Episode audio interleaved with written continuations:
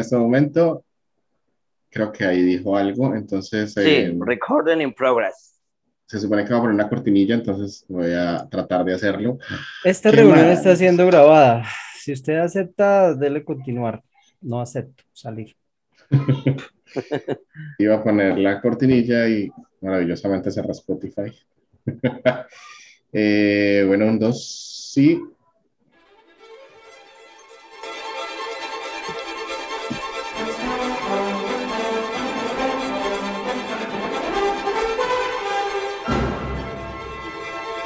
Marica, eso parece puto libro de, de Cosmos de Carl Sagan, weón.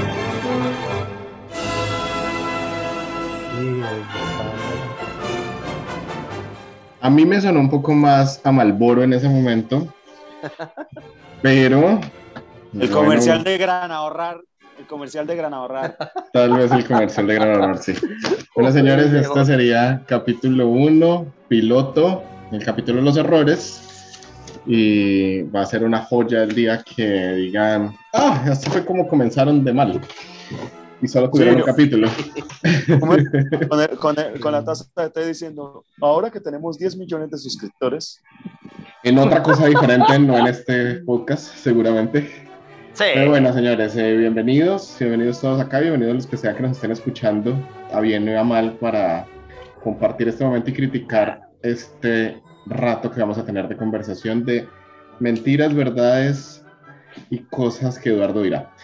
Eh, vamos a presentarnos, por supuesto. eh, yo soy Daniel Soto y el burro por delante. Y de segundo vamos a hablar con nuestro querido amigo Johan, que está en la parte de abajo de mi pantalla. Johan, por favor, preséntese. Que hay muy buenas noches. eh, mi nombre es Johan, Johan Amorocho, ese apellidazo. Después he hecho la historia de ese, de ese apellido tan particular. Esto, nada, desde por acá, desde Cúcuta, por cierto, hay que decir el lugar de donde estamos hablando. Yo soy por acá en Cúcuta, Colombia. Esto, estudiante de doctorado en física, espero poder terminar algún día. Y nada, muy curioso y hablo de todo un poquito y hablo hasta por los codos, así que cuando me, me extienda me, me paran. Eso hemos visto, eso hemos visto. Johan, una pregunta, ¿no era Johan Martínez Amorocho? ¿Qué pasó No, con el. Martínez? No, no. De las drogas. Está confundido de amigo. No, sí, sí, sí, exacto. Lo que, lo que quiere decir que entonces mi segunda persona al que iba a presentar, que es Miguel Martínez, no es su hermano gemelo. Yo siempre pensé que era Miguel Martínez Johan Martínez. No. Perdón, Miguel, eh, eh, ofenderlo de esta manera. Miguel, cuéntenos, por favor, me siento como Duque haciendo una presentación. Mierda, sí. Preséntese, por favor, con nosotros, Miguel. Lo escuchamos. mi nombre es Miguel Martínez, soy una persona que hace de todo, un poquitico de todo. Soy aquel, ¿cómo puedo decirlo? Soy aquel persona que tiene el conocimiento de todo y no estoy especializado en nada. Eh, tengo unos semestres de, de ingeniería industrial, burlense. Digo, ¿cómo es? Es, es este semestre de Economía en la La San San Marino. Marino. Yo no puedo decir Marino. nada, yo soy administrador de empresas, así que los ingenieros industriales me caen relativamente bien. Son casi mi carrera. Pero, pues, la, tengo una ventaja de que soy muy autodidacta. O sea, lo que no he hecho por un lado, pues lo hago por el otro. Y pues leo mucho. Esa es. Y pronto estoy demasiado pendiente de cosas como son ciencia y, y la historia. Y algunas cosas actuales. Súper, súper. Y tiene un ventilador pegándole el micrófono justo, justo, justo en ese punto. Porque también está en Cúcuta, la, Ah, la- sí. la ciudad de la Oh, oh. eterna primavera. Yo estoy aquí en Oh. Bucaramanga, donde está haciendo frío fuera de mi habitación. Dentro de mi habitación está haciendo un infierno. Ok, pasa, pasa lo que pasaba en la casa este que conocí una vez de, de la siguiente persona que vamos a presentar, que es Eduardo. Recuerdo que me dijo que, me acuerdo exactamente sus palabras, era algo así como, las casas están hechas para aislarnos del ambiente que está afuera, pero esta casa funciona de una forma invertida. Si afuera está haciendo mucho calor, adentro está haciendo más calor. Y si afuera está haciendo mucho frío, adentro hace más frío. Entonces, con esa frase que recuerdo de Eduardo, lo presento y por favor, coméntenos y salúdenos de dónde, de dónde, de dónde nos visita. Bueno, yo no recuerdo haber dicho eso nunca, pero si usted lo dice, pues debe ser verdad. Era en Yo Cúcuta digo, esa yo casa. digo muchas cosas. Eh, yo estoy en la, en, en la Perla del Oriente, en Medellín, ¿Cómo era la cosa? No, la ciudad de la eterna primavera. Eso iba a decir, la perna del oriente no es. La es- del no oriente. es Bucaramanga primavera. Sí, sí, ya. Está confundido porque es que eh, ya está como más o menos igual el calor. ¿cierto? Eh, sí, acá en Medellín, pues a ver, mi mi nombre es Eduardo Correa, yo soy profesor. Eso es como, eh, eh, porque yo imito mucho, entonces yo me gusta imitar a Tolkien y Tolkien decía que era profesor, a pesar de todas las cosas que había hecho y escrito y dicho y de todo, su gran orgullo era decir yo soy profesor y le gustaba que le dijeran profesor Tolkien, no más. Entonces, eh, sí, soy profesor, pero no como Tolkien. Eh, sino de otra cosa. Pero al igual, pues, eh, al igual, eh, como esa, eh, eso en común, eh, el- el- esa inquietud, que, que cada día se, se va volviendo un poquito monótona, ¿cierto? Llega un punto en que uno siente que ya leyó todo, a pesar de que le falte todo por leer, pero llega un punto en que uno ya como que mm, ya no quiero seguir leyendo, ¿cierto? Ok, ok, es- Y, y sin embargo, pues, pues igual que, que aquí el compañero Miguel, siente uno que sabe mucho, sabe de muchas cosas un poquito, pero no sabe mucho de nada. Dicen que el, el experto es el que sabe cada vez más cosas de menos cosas, hasta que llega al punto de saber absolutamente todo de nada. De algo. De nada en absoluto. Eh, entonces, pues bueno, mm, no, no estamos en ese nivel de experticia, menos mal. Bueno, bienvenido. Me pasó algo muy similar y es que me aprendí todos los diálogos de los Simpson hasta que me di cuenta que realmente no se nos servía para nada en la vida. Entonces creo Sí. que ser especialista en diálogos de los Simpson realmente no me ha servido de Yo- mucho. Yo me, yo me aprendí el diálogo del Rey León. Ah, no jodas, no jodas. Sí, me aprendí de memoria el puto diálogo del Rey León cuando tenía, cuando esa mierda salió, yo no sé cuántos años tenía, 10, 12. Debe haber disfrutado mucho la última película. Ni he visto esa mierda. Bueno, señores, les cuento que tienen que vérsela. No es mala, yo la vi y no me molestó tanto. Eh, el día de hoy estamos reunidos para hablar de algo muy interesante y es de religión, dioses, no sé si otros cuentos también. Entonces, eh, pues para empezar con este tema que está bien interesante, quisiera hacerle solo una pregunta antes de arrancar con Johan y Miguel, que tienen varias cosas de, de los dioses más antiguos. Eh, y la pregunta es sencilla y para todos.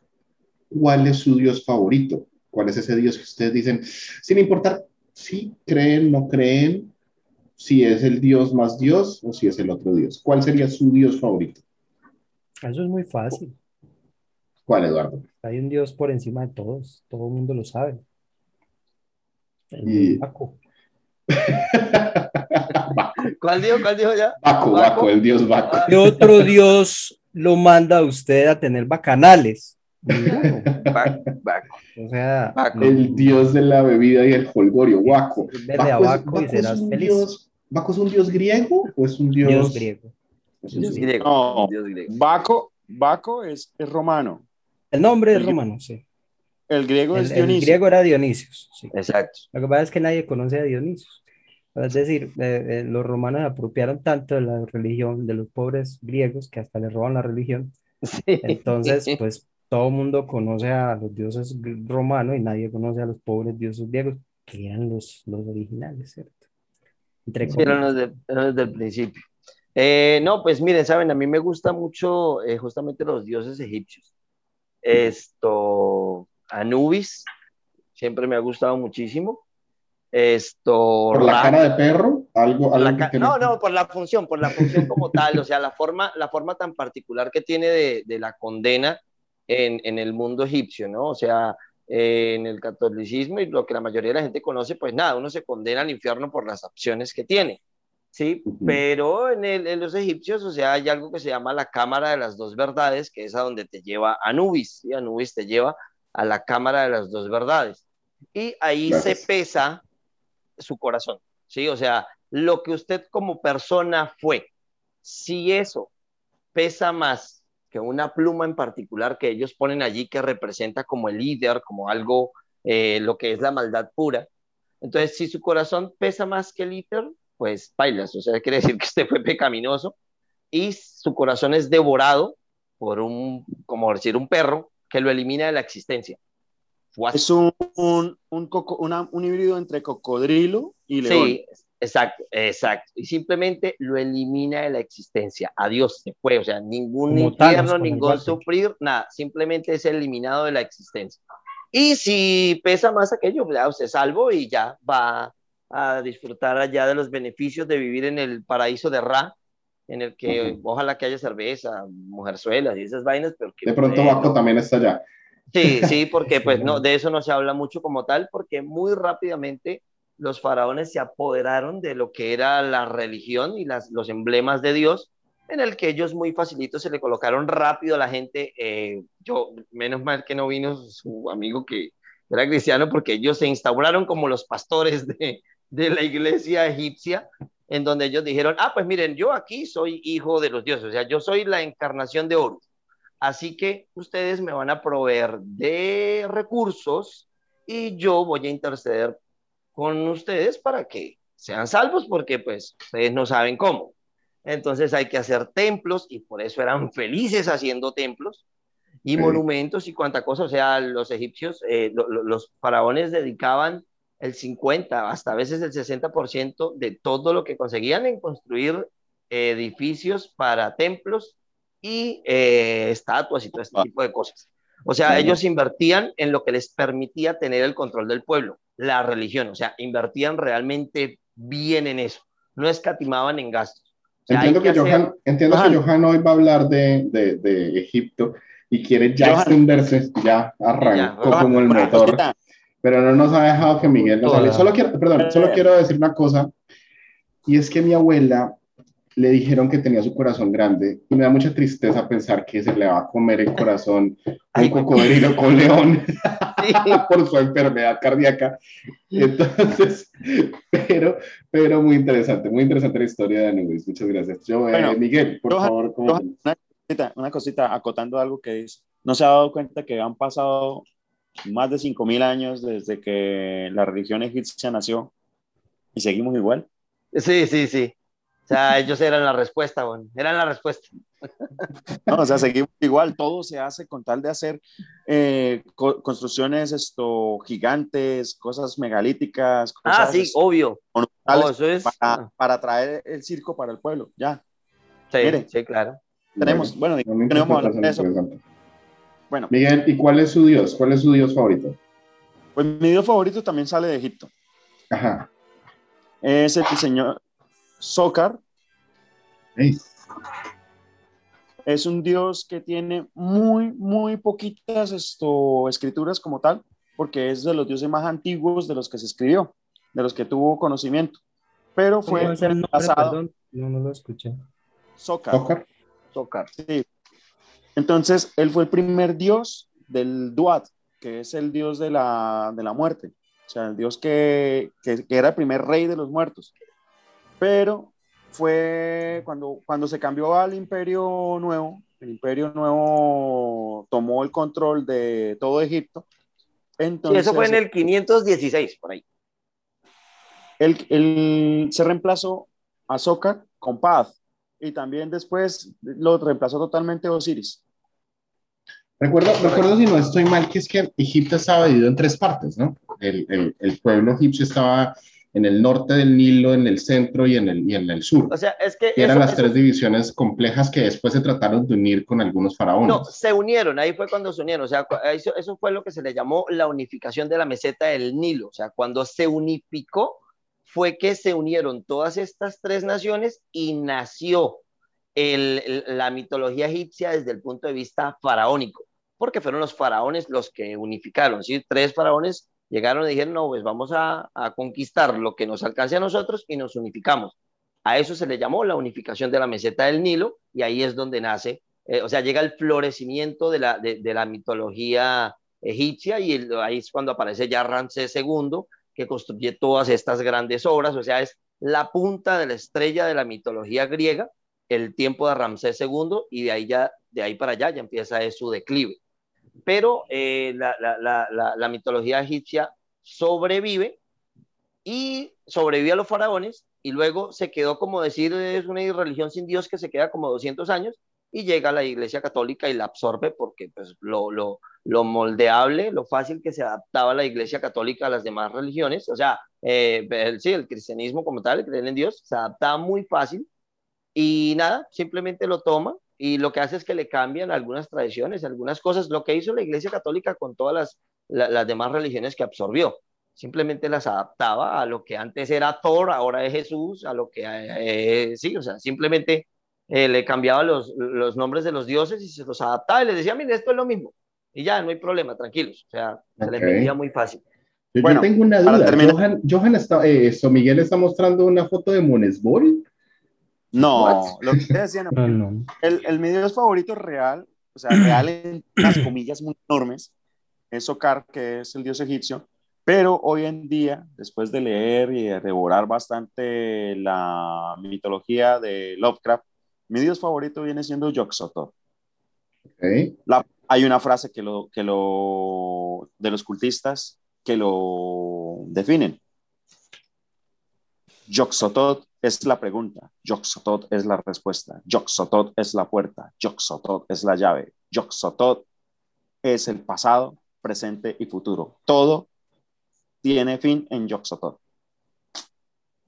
Mierda, el poder. Pues, le gusta mucho su propio nombre, ¿no? son los cultistas. Los cultistas son los que adoran a Yoxotot porque es que eh, la mitología de Lovecraft sí tiene unos, o sea, los dioses no son como seres que están metidos en la vida de la gente y que sirven para explicar las, las cosas de lo de que ocurre en el mundo. No, son seres tangibles y extremadamente poderosos. Por ejemplo, Yoxotot es un dios panóptico, es la palabra. Panóptico quiere decir que él lo ve todo. Lo ve todo, el sistema panóptico con el que nos educan hoy en día. Él lo, él lo ve todo, pero ¿en qué sentido todo? Eh, él está viendo lo que ocurre en este universo, en el universo de al lado, en el universo de allá, en el universo, en el universo. Él está en un punto del multiverso donde está en todos lados. Ok, es, omnisciente, es omnisciente y omnipresente. Y omnipresente. Ok, muy interesante. Me suena, ya, ya. Y no es el más poderoso. Yo, yo por ahí había escuchado un dios que hacía eso también. El más poderoso es Goku. Pero les digo una cosa, esto, esta, esta respuesta de, perdón, ¿cómo es que es el dios? ¿Yoxotot? Yoxotot. Sí, creo que esta respuesta, esta pregunta de Yoxotot, que es la pregunta, daría una respuesta, daría la respuesta a la respuesta del 42. Siempre dijeron 42 es la respuesta. ¿Cuál es la pregunta? Yo, ya la tenemos. Ya, la tenemos. ya tenemos resuelto. Creo que no tenían que haberse matado mal la cabeza esos ratoncitos. Bueno, muchachos, esto fue muy agradable. bueno, señores, ¿qué les parece si Johan o Miguel, el que quiera empezar por orden cronológico, el más antiguo o el que quiera hablar de los dioses más antiguos, eh, por favor que empiece. Daniel, ¿el suyo? Eh, yo voy a estar en la Biblia y si no estoy mal, eh, los egipcios... ¿Tu dios favorito? Ah, perdón, perdón, mi dios, mi dios favorito. No, definitivamente mi dios favorito es Monesbol. es a quien adoro ahora y tengo un brochecito de que no lo traje, por ahí está.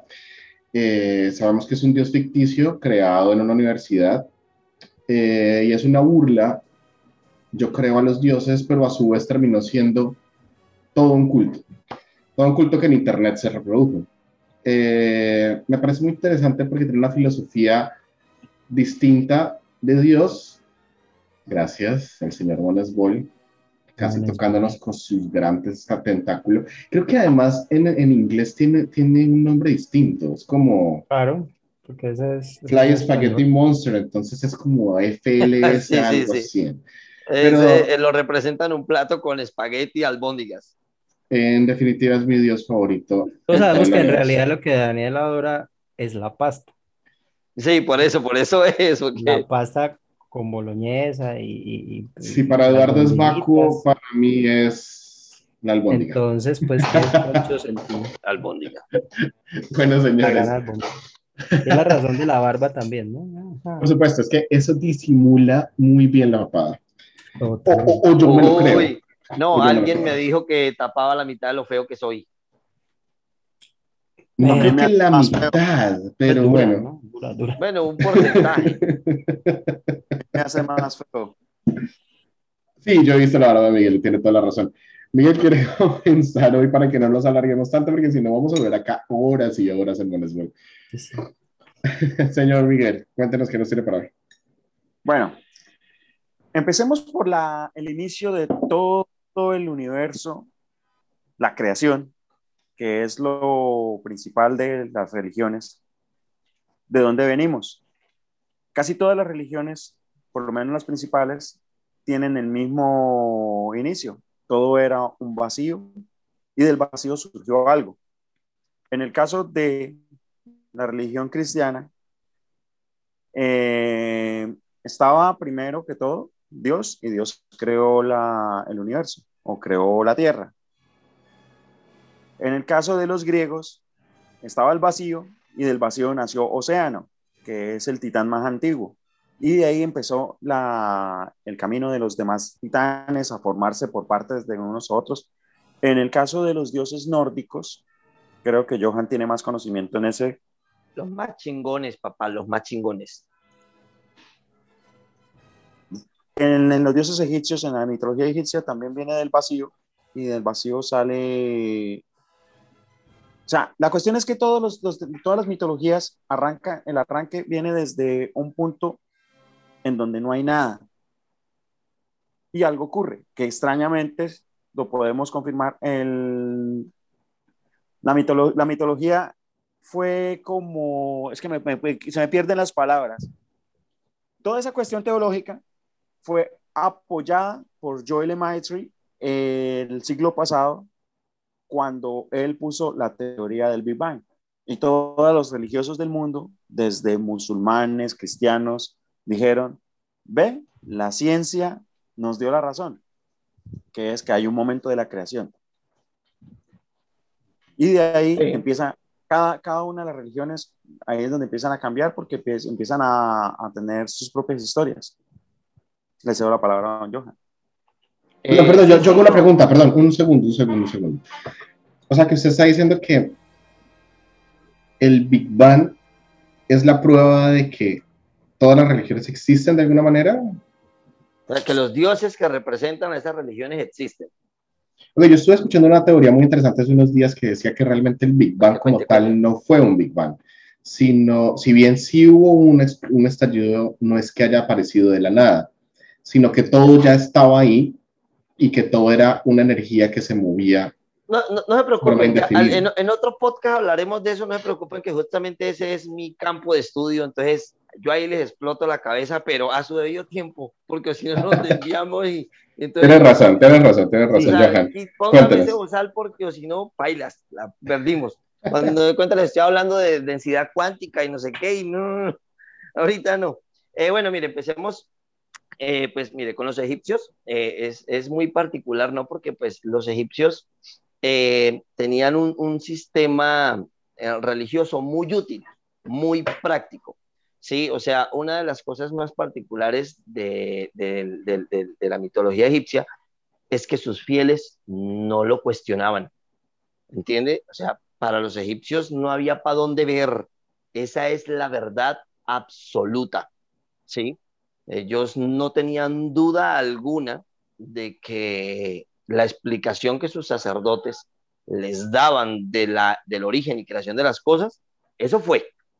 ¿Sí? Al punto tal que hoy en día se dice, los historiadores dicen, que la palabra más respetada en la historia humana es cuando el orador decía, silencio, faraón habla. Mire, y la gente se hincaba mirando al suelo y no se atrevía a levantar la mirada, sí que menos ir a murmurar.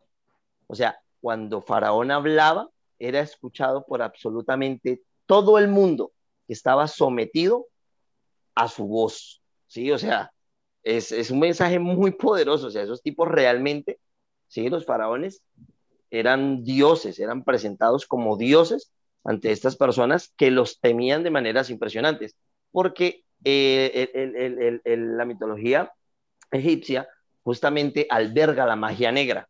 Sí, yo no sé si ustedes en películas o en series han visto alocuciones a eso, eh, que, o sea, que los, los, los monjes eh, ponían a moverse a las serpientes cuando Moisés fue y puso el callado y que se convirtió en serpiente, y ellos también lo hacían. O sea, ellos realmente lograban, o sea, en estos escritos lograban cosas impresionantes, ¿no? O sea, y la gente conoce muy poco del poder que tenían estas personas. Sí, en la Biblia todo es representado por el poder de Dios, o sea, todo se hacía por voluntad de Dios, pero acá es que estos señores podían hacer cosas impresionantes.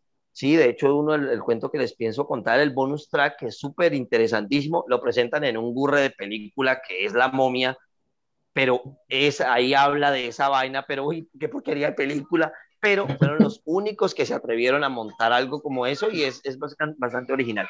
Esto, bueno, eh, la base de la mitología egipcia viene de tres grupos como tal, lo que comentaba Miguel. O sea, ellos no se formaron como únicos, ¿no? Ellos eh, venían como evolucionando de una serie de dioses anteriores a ellos. Y se dice que antes de ellos habían otros, pero la memoria no nos dio cuando eso no escribíamos y pailas, se perdió esa vaina. O sea, eh, básicamente nosotros aprendimos a hablar con el pasado hace, ¿qué? 7000 años a lo mucho, que ideamos la escritura, pero ah, se perdieron cerca de 35 mil años, ¿sí? En donde la, la, eh, la, la, religión egipcia antigua floreció de una, cosa, de una manera impresionante, pero es los pocos escritos que quedan de ese entonces en los que narraban que esto de ahorita no era nada comparado con 10, 12, 15 mil años atrás y la cuestión es esa, también la forma en la que tenían de contar el tiempo. Ellos lo hacían por lunas, o sea, era lo que tenían a la mano. Pero eh, vamos a decir que la mitología egipcia es un remanente de la antigua, donde podemos decir que la primera religión, sin duda, fue la egipcia, por la antigüedad que tiene de que, o sea, esta, esta es una, una, eh, una teología que evolucionó, ¿sí? Que venía de, de anteriores, pero que no hay registros históricos, no hay escritos porque la, la, cultura, o sea, el pueblo egipcio es realmente muy, muy, muy antiguo, pero no había eh, un registro de civilización por el desierto y los cambios que tuvo eh, África en esos entonces. Sí, o sea, había, había un lago gigantesco en lo que hoy en día es el desierto del Sahara. Entonces, imagínense, o sea, cuando comienzan a haber estos cambios en el planeta, o sea, lo que hubiese podido haber ahí quedó borrado. ¿sí? O sea, no hay forma de tener una evidencia histórica de que ahí había existido una civilización o había un pueblo bastante complicado. Esto, bueno, eh, Ra es obvio la, máxima representación de, los dioses egipcios, ¿sí? Amón, que es como su contraparte, ¿bien?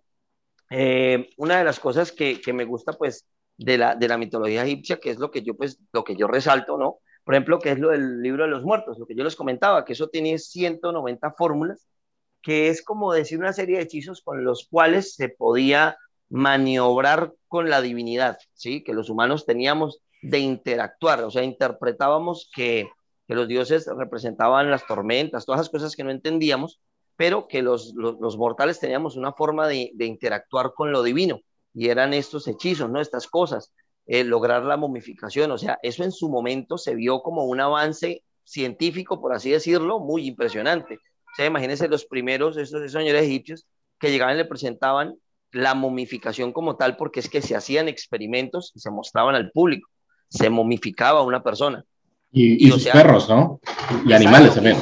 Y se, preservaban y las personas se asombraban ante eso.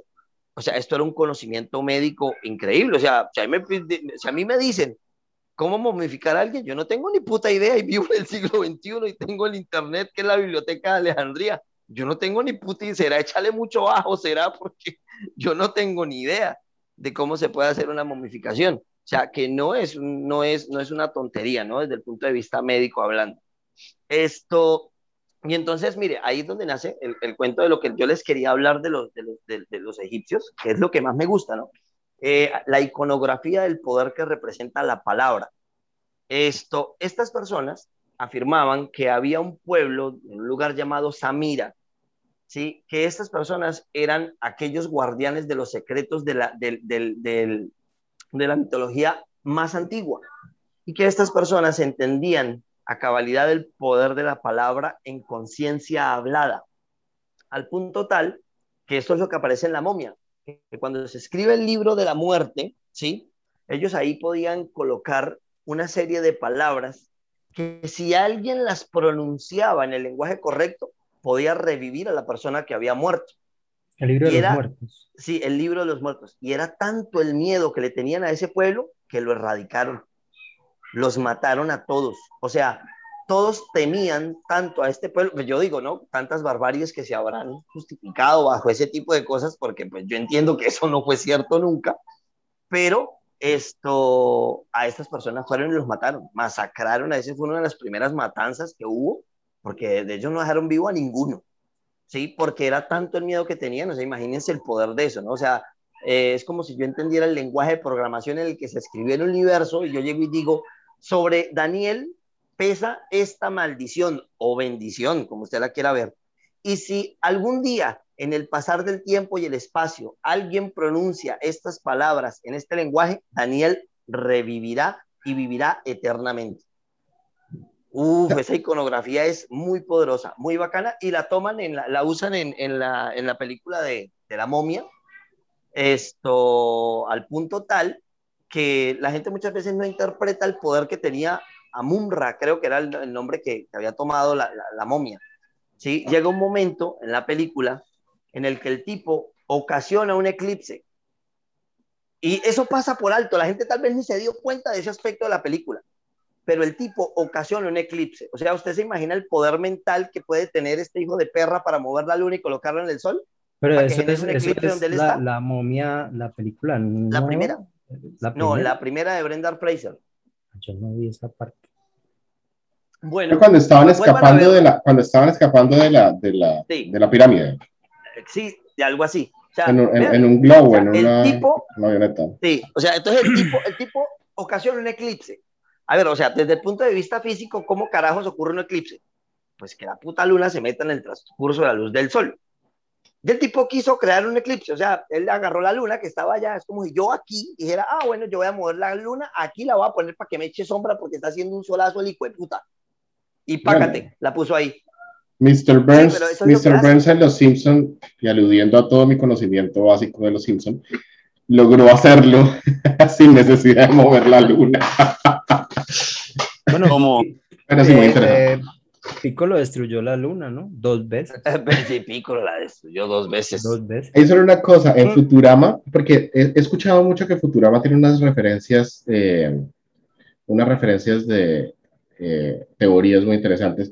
Y realmente recuerdo que en Futurama en algún punto, Bender, que era el robot, logró descifrar ese código base del universo que era lo que estaba diciendo Johan ahorita hace un momento, que era como si se descubriera ese código base. Bueno, creo que, creo que Futurama lo, lo dieron como una teoría. Yo, ese es el único momento, en el único momento en el que he escuchado de descifrar el código del universo. En ese momento en Futurama y en Johan. Ah, bueno, ahí les lancé el, el, el, datazo. Entonces, y eso viene del antiguo Egipto, Egipto que hay, hay una base de, de, de la programación de la, de la lingüística, ¿no? Y pues nada, pues vivimos bajo una retórica, de igual forma, o sea, nosotros vivimos en un mundo inventado por el lenguaje, ¿sí? O sea, el lenguaje nos, le ha dado forma al mundo en el que vivimos y la gente muchas veces no entiende la implicación que eso tiene. La gente allá afuera, usted le dice, no, es que vivimos de un mundo creado por el lenguaje. La gente, o sea, como que sí, o sea, escucha eso, pero no sabe lo que eso implica. Sí, la realidad en la que vivimos es fruto del lenguaje. ¿Sí? O sea, sin el lenguaje no habría eso. O sea, si los lobos tuvieran la capacidad que nosotros tenemos de comunicar pensamientos, eh, serían ellos extinguiéndonos a nosotros, ¿sí? O sea, técnicamente es el máximo avance y es lo que recalca de, eh, eh, esa, de esa mitología egipcia, el nacimiento de la palabra, que es la que le da forma al mundo en el que vivimos. ¿sí? Ahí es donde nace el concepto de, cuando usted lo escucha en la Biblia, y dijo Dios, hágase la luz. ¿Sí? Pero resulta que eso tiene una implicación brutal y es lo que usted estaba comentando, que la ciencia ahora terminó dándole la razón, a, a, las religiones. Pero mire ¿qué razón tan brutal le está dando a los egipcios? A ver, estos tipos afirmaban que había un lenguaje que se habló y creó el universo. ¿Entienden? O sea, que el universo nació de una información codificada y que se extiende por el sonido. Adivinen qué son teorías de cuerdas y supercuerdas. Elementos en vibración que generan todo lo que existe. O sea que sí, primero fue el sonido. ¿Sí? Entonces, cuando hablamos de Big Bang, primero hay que hablar es y qué había antes del Big Bang y qué genera el Big Bang. Porque es que el Big Bang se puede entender de dos formas, la explosión de algo o que se haga menos denso dentro de él. Eso quiere decir que las distancias dentro de algo, sin que explote simplemente, o sea, hacen esto, se contraen. Bien, entonces es lo que hablamos de un universo en expansión y lo que hace es que se expande, llega a un punto y se contrae, expande y contrae, expande y contrae. Y eso es la explicación más razonable, más aplaudida y más aceptada por todos los científicos a nivel mundial. ¿Sí? Entonces... O sea que, Johan, alejados, alejados de, la, de los egipcios, en este caso en el Big Bang, ¿usted está de acuerdo con que este Big Bang pudo no haber sido el primero, sino uno de los... Es uno, de, los, miles de millones que hay. Ya después hablaremos más de esas vainas. Es que eso es lo bueno de la idea de este podcast. Hay mucho para hablar, porque es que, miren, eh, la mayoría de las veces la gente piensa que uno que tiene que ser un experto en matemáticas para entender de física y la verdad es que no. Esa vaina es súper sencilla y es muy bacana de hablar y todo el mundo la entiende y fácil y rápido empiezan a hacer teorías que muchas veces tienen resonancia, probando que la gente sin necesidad de conocimientos matemáticos sí tiene capacidad para generar cosas lógicas. Ahí está Faraday. Exacto, o sea que sí, sí, hay, sí hay una conexión fácil entre los humanos, pero lo único que necesita es animarse a usar el coco para pensar en esas vainas, porque es que la gente no piensa nunca en eso. Sí, sí, y creo que esa era la base, era, y creo que era la, la base de la filosofía, ¿no? Los filósofos en un principio lo que hacían era como idearse estas cosas de las preguntas más grandes del universo y de ahí sacar teorías pero si yo no estoy mal y, Eduardo me corregirá, que es el, es el, más experto en matemáticas, eh, se necesita la matemática para poder demostrar estas teorías físicas, porque sin la matemática la física no es nada. Es correcto. Es que, lo que pasa es que, mm, es decir, no son teorías, tan, tanto. Sí, exacto, es que no son, teorías. Pero no pueden ser probadas, entonces eh, son hipótesis, es decir, eh, la, la, teoría de cuerdas no está aprobada. De hecho, no, de hecho, no, tienen, no tienen sustentación. Lo que se sabe es que es como, o sea, lo máximo que se puede decir de la teoría de cuerdas es que mm, es internamente coherente, no más. Pero, de, hecho, yo, yo voto porque va a ser desechada con el paso de los años. Va a ser, de cuerdas y supercuerdas van a ser desechadas. Ya, hoy en día mm, va como, como muy en retroceso. Sí, exacto. O sea, si es que el universo físico es un universo matemático. Sí, exacto. no, yo que, a, lo, a, lo, que yo, a lo que yo hago referencia con los, con los egipcios es, por ejemplo, cómo conectan, ¿sí? O sea, cómo, cómo le dan la vuelta de llegar desde su antigüedad, desde su conocimiento antiguo, a algo que tiene cierto sentido en una proposición mucho más moderna, miles de años más avanzada de la explicación de lo que está pasando. ¿Sí? Entonces ellos dicen, no, o sea, o, sea, o sea, el mensaje es el siguiente, los egipcios dicen, el, el, el universo se crea a partir del sonido, ¿sí? Y esta es nuestra representación de él. Y ahí nace la iconografía, que es bien rara, por cierto, porque se en cuenta que los egipcios tienen cuerpos de humanos y cabezas de animales. Y tienen unos animales muy raros, unas mezclas súper rarísimas. eran aliens. exacto, y eso es único. Eso es único. estaba esperando, los antiguos estaba esperando que alguien lo dijera. Sí, pero para que no quedar como alienígenas ancestrales. Y por eso es que también les echan tantos cuentos a esa gente.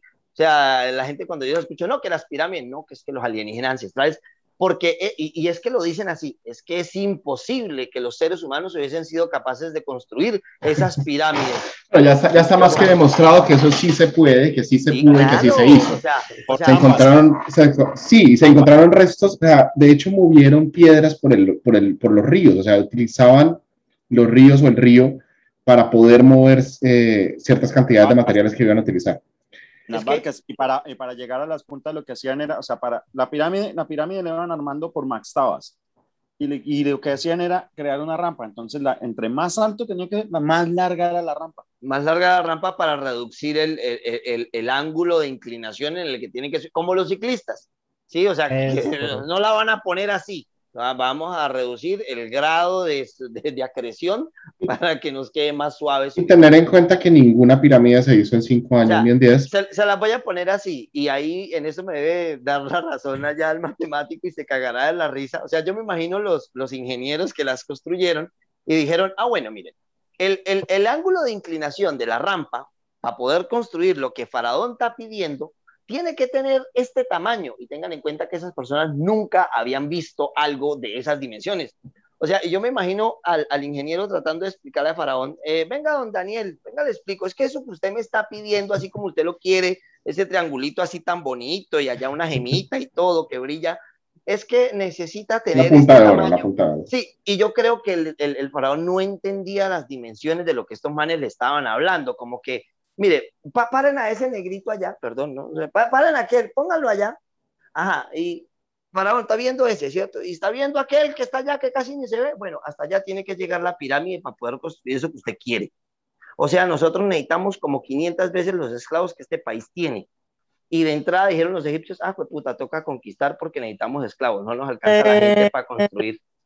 Pero para las pirámides no se necesitaron, no se usaron esclavos, fue mano artesana. Sí, fue mano. Dicen sí, que se les fue- pagó, sí. Dicen, es que eso. Ahora, hay un aquí como- punto y es que No, han O sea, tengan, miren, escuchen esta vaina. Más, ¿eh? más salario, menos impuestos. ¿Entienden? O sea, los políticos pueden vender muchas vainas, esos manes pueden decir que les pagaron. Esos señores No. no, son esclavos. Es lógico que no les, es lógico que no les pagaban mucho dinero, porque era obra de mano, era mano de obra no calificada, pero yo creo que sí les pagaban algo, es decir, está, eh, eh, en Así, todos lados agua. aparecían, en todos, los, en todos los escritos aparecen, al menos en la Biblia recuerdo, cómo vivían el pueblo de Israel. Tenían sus casas, sus Sí. cosas muy básicas, pero las tenían. Y sin algo de ingresos y solamente con unas cabras no creo que fuera suficiente. Exacto, que, Porque o sea, pues, el- además ellos sí tenían eh, algún Es ganado, que el cabras. pueblo hebreo, el pueblo hebreo y, y sí, el pueblo hebreo es el pueblo esclavo de los egipcios. Ya, ahí están las cimientos. No eran libres de irse, pero sí eran pagos. Sí, sí, sí. Eh, claro, me estoy basando en la Biblia, ya la libertad, seguramente alguna persona me dirá, no, no, no, sí se podían ir. No sé, en la Biblia dice que no, y esto después lo explica bien, pero, pero, pero sí estoy de acuerdo con Miguel con que creo que les pagaban, así fuera una miseria, les pagaban algo como para que existieran y subsistieran. A menos trataban muy mal, les daban cuenta cada nada, pero seguro sí les pagaban algo. Sí, claro. Esto, no, no, sí, o sea, eso es, eso es obvio. O sea, yo lo pongo desde el punto de vista de esclavitud porque yo digo, es que la esclavitud nunca se abolió, se puso en nómina. Sí, o sea, eh, o sea la, la esclavitud siempre ha estado en nómina. O sea, la esclavitud, o sea, siempre se ha entendido de que hay que ofrecerles algo. O sea, un esclavo tampoco se va a matar y trabajar por absolutamente nada. O sea, la esclavitud simplemente eran condiciones de trabajo muy paupérrimas, muy malas. Sí, o sea, la es esclavitud. que el, el pueblo egipcio tenía una, una, una característica, digamos, única en, en su tiempo, en su, en su, en, en la, en el área, pues, y era el Nilo. Entonces, el, el, el egipcio, digamos, el campesino egipcio, eh, pues, trabajaba la tierra solamente en unos periodos de tiempo muy concretos, que era después de la subida del Nilo, se retiraban las aguas, el, el terreno quedaba fertilizado, ahí se sembraba, se recogía y para de contar, los egipcios eh, duraban bastantes meses al año, básicamente sin nada que hacer, porque no había nada que hacer. Es decir, los egipcios sacaban una cosecha al año, una muy buena cosecha, pero, pero nada más. Así que, eh, pues, se, se cree, los, los teóricos de los antiguos astronautas creen que sí, que, los, que la, la idea también de, esta, de esas construcciones gigantescas era mantener ocupada a la gente, ¿ya? porque había mucho, mucho tiempo libre, básicamente, y todos sabemos que no se puede dejar el pueblo libre, porque entonces se vuelven filósofos como los griegos y Eh. empiezan a creer que pueden gobernarse a sí mismos.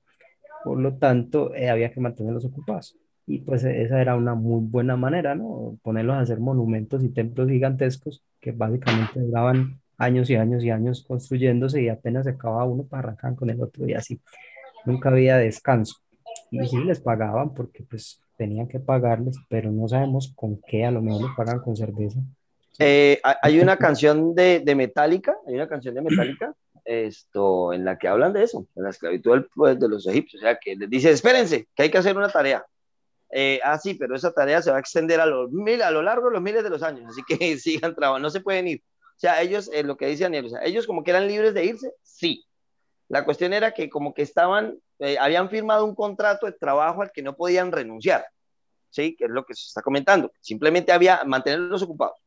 Entonces es, eh, espérense, hay que hacer esta tarea y ahí está su pago y esto es justo ante lo- los ojos de su Dios y el nuestro. Así que no pueden de, de- de- de faltar ese compromiso a trabajar. Tal vez Sí, era un tema y- de conveniencia. Digamos, Sí. yo, yo, yo gano lo suficiente para vivir y, y vivo cerca al Nilo, donde las tierras son fértiles en cierta época y puedo comer. Es Eh, correcto, es fundamental. Los alrededores me imagino que no eran muy, muy prósperos. Me imagino que no tenían nada Todo alrededor. el, todo el como pueblo para- Exacto, o sea- egipcio vivía alrededor del Nilo. Es que no- Exacto, es que el pueblo egipcio eh, fracasó en la medida en la que el planeta se fue calentando y el Sahara se fue desertificando cada vez más hasta que llegó un punto en el que pues nada, los destruyó y pues, se quedaron sin tierra, jódanse. Y mucha guerra interna, mucha guerra interna. Todo esto, es todo, todas las civilizaciones grandes y de grandes eh, conquistas tienen en general problemas para, para manejar sus guerras internas, porque por cada zona termina habiendo un rey. Entonces, incluso. Creo Roma que de ahí es tuvo- donde- Pero, creo Daniel, que- Daniel, una cosa, eh, hay que tener en cuenta de que si hablamos de, de tiempo, la religión egipcia es la religión más antigua y la más longeva también, porque la religión egipcia duró hasta el año 537, Ujú. cuando Ujú. Justiniano, ya emperador del imperio bizantino, o sea, ya Roma había caído la de... ya, o sea, eh, iniciando la, la edad del bronce, No, no, no, no, no. no del no. cobre, Yo estoy perdón. No, yo estoy hablando del 537 después de Cristo. Sí, exacto, cuando termina, o sea, cuando la adopta, cuando la iglesia católica pff, los arropa, pues venga. No, La edad del cobre fue hace miles de años más atrás. Perdón, sí que me, se me, me Entonces- fue el... Se Entonces, fueron las edades, se descuadró de edades un rato. Tenemos, Sí. si tenemos en cuenta, si tenemos en cuenta que eh, Egipto, el Egipto antiguo inició su religión hace aproximadamente unos 2.000, 3.500 años antes de, de Cristo, antes de nuestra era. Entonces, Ujú. es, una, es una religión que prácticamente duró en su tierra, profesada por su gente, más de 3.000, más de ca- casi 4.000 años. A ver, Mientras- eh, de duración, de duración, pues, pues posiblemente sí, ¿cierto? Porque es que Sí. eso, eso es un periodo como de unos 4.000 años, ¿no? Pero no la religión más antigua. No, que iba a preguntar, Eduardo, gracias. Nacimiento, en cuanto al nacimiento de religión como tal, una religión, digamos, digamos, bien, bien organizada, no, ¿cierto? Y en cuanto a una creencia, no, muchísimo más, porque es que el humano primitivo, incluso el neandertal y, y especies anteriores al humano, al Homo sapiens, ya tenían pensamientos religiosos. Pues una cosa, algo, ya que se metió en esa parte de antropología, eh, algo que están haciéndole mucho énfasis a los, al género homo, es que al parecer no todos tenían esa capacidad, porque es que necesito, o sea, los estudios actuales del cerebro humano, que es, le han llegado a que el córtex cerebral es el que da esa capacidad para imaginar cosas como por ejemplo la religión, la imaginar la capacidad de tener la, el, habla, una comunicación como la que tenemos nosotros, y lo que es neardental y el Homo heidelbergensis, lo pronuncié bien, ellos dos tenían esa, esa, esa capacidad. Los otros homos más antiguos no tenían el córtex cerebral, entonces eso los, lo, los los cortaba, o sea, como que no le daba la capacidad de, de, tener esas habilidades que tenemos nosotros y nuestros hermanos más cercanos que ya no están. No, y, y, es el enterramiento de los muertos. Es decir, el enterramiento de los muertos es lo que, es decir, lo que, lo que lleva a creer, a ver, a ver vos no enterras eh, a alguien que se murió si no crees que eso tiene un significado porque de lo contrario, pues es lo más fácil es ir a votarlo por allí, listo, o sea. El enterramiento se encuentra mucho es en, en, en, en Ardental, y pues, ahí, comienzan, ahí, comienzan, ah. ahí comienzan los primeros enterramientos. Entonces eso lo que nos hace creer es que mmm, ahí comienzan los primeros, lo que uno podría llamar como primeros pensamientos religiosos, ¿ya? Pues que es la religión al final, la religión al final es, es la vida después de la muerte, la religión al final es es como esa respuesta a esas preguntas. Desconocido. Eh, lo que pasa, lo que pasa es que como religión ya formada, con una cosmogonía, con una teología como tal, podemos decir que la religión más antigua viene siendo la sumeria, porque Los sumerios, Sumer le lleva, le lleva como unos 500 o 700 años más, más en el registro histórico, más atrás, por parte de, de, la revisión de, la, de, las tablillas que ellos sí, sí. desde principio empezaron a escribir, pero ya por lo menos lo que usted está diciendo, Félix, es que, Eduardo, que, que más le gusta, le prefiere que le digan, eh, lo que usted está diciendo es algo que se llama el animismo, uh -huh, que es, es como esa, esa, esa, creencia chamanística, uh -huh. uh, pero es, sí es básicamente una religión porque es la, la base de todo. O sea, es un concepto religioso. ¿cierto? Porque usted, usted, usted, trata de explicar todo con los espíritus, con los, los animales, las, las cosas que pasan en el mundo. Pues, y, y, y en el animismo estamos hablando de uf, antes de 12.000 años antes de Cristo, póngale antes. entre 70.000 y 12.000 años antes de Cristo, más o menos. Tengan cuenta de que el Sapien Sapien tiene, por registros arqueológicos, tiene aproximadamente 200.000 años, o sea, nuestra especie tiene 200.000 años de estar en el mundo. 30.000 años más o menos. Por ahí. Y pues entonces lo más probable es que eso haya empezado en África. Y esa misma fue la situación por la cual migrar a buscar un nuevo camino, porque alguien tuvo un sueño, alguien tuvo un sueño y ese sueño lo, lo, lo, lo llevó a salir de África, porque para ese entonces también, hace unos 200 mil años, se levantaron unas cordilleras en África que bloquearon el paso del aire de los vientos que venían de Asia. Correcto. Y de ahí, de ahí fue donde empezó la desertificación en, en varios puntos, Exacto. que no solamente el Sahara, en lo que es el... Todo el África Central. Es el África, África el África del Sur, o sea, donde hoy día está... Hoy día llaman el África ah, subsahariana, ¿cierto? También empezó a desertificarse, o sea, eran bosques, eran bosques muy grandes y se empezaron a convertirse en las estepas o en, la, en las llanuras que... que las llanuras. Las llanuras. Entonces, no, da, no, daba, no daban la, la, misma capacidad de alimentos que daban en ese entonces, entonces los obligó a salir porque había mucha gente. Eh, el, homo, el Homo sapiens estuvo al borde de la, de la extinción hacia esa época, pero... Uh -huh. Estima que quedaron con... como 3.000 nada más. Y el Neandertal salió primero. O sea, que todos somos eh, primos. El, el, Neandertal, el Neandertal era nómada. Todos, no, to, nómada. todos son nómadas. Todos. ¿Qué pasa con el Neandertal? El Neandertal tiene un detalle que es que la, la, la, la, especie Homo, como tal, no viene de una sola especie original, como nos enseñaron nosotros en el colegio, que mostraban un humanito acá, el otro humanito, el miquito acá, después el, el, el después, okay. y, y, así, así hasta que llegaban a Justin Bieber y se volvían porque esa cosa se jodió. De, de, pues, ahí llega la regresión, la involución. me, me, me gusta esa comparativa, así desde allá hasta Justin Bieber. Entonces, eso, eso, eso no fue así. La verdad, eh, no, no. El, el, primer homo, homo, como tal que salió de África fue el Homo helgaster, que fue hace aproximadamente 1.300.000 años, que fue por allá por el Pleistoceno. El Homo helgaster fue el que, cuando se bifurcó por, por de, saliendo de África, de él se cree que salió el, el neandertal, con muchos años de evolución, también hacia Asia, valga la redundancia, Asia, se expandió y dio origen a, a, Erectus y a Hale de Hergaster. Hay uno que es una cueva eh, y, y, de, y Denisova. Los denisovanos. Cuando el Homo sapiens sale, porque el Homo sapiens es, es mucho más reciente, cuando el Homo sapiens sale de, de África, muy distinto a lo que, vuelve, lo que nos enseñaron cuando éramos jóvenes, cuando éramos de colegio, todavía habían muchas, muchas especies de Homo. Estaba todavía Denisova, estaba, estaba vivo. Erectus estaba vivo.